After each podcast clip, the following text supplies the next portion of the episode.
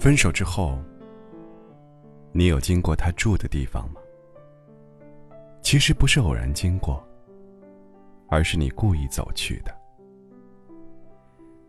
他不会再跟你见面了，你唯有用这种方法跟他见面。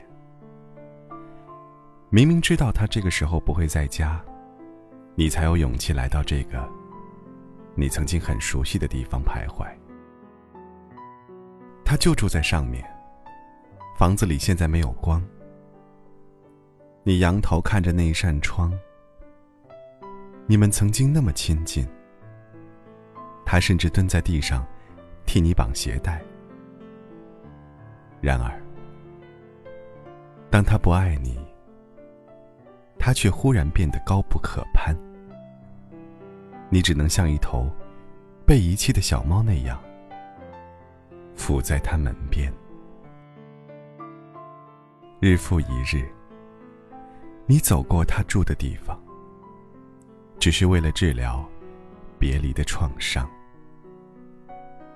大晴天或下雨天，你像个傻瓜那样躲在檐棚下面，渴望可以见到他。当见到了他，你只是躲得更隐蔽一些。上班的时候，你故意绕过他的家；下班之后，同事和朋友都有约会，你只好孤单的。来到他住的地方，凭掉一段逝去的恋情。每来一次，你更加知道，他是不会回到你身边的了。然后，有一天，你看到他带着另一个人回来，他们一边走一边笑，他脸上的笑容。就像跟你热恋时的笑容一样甜。原来，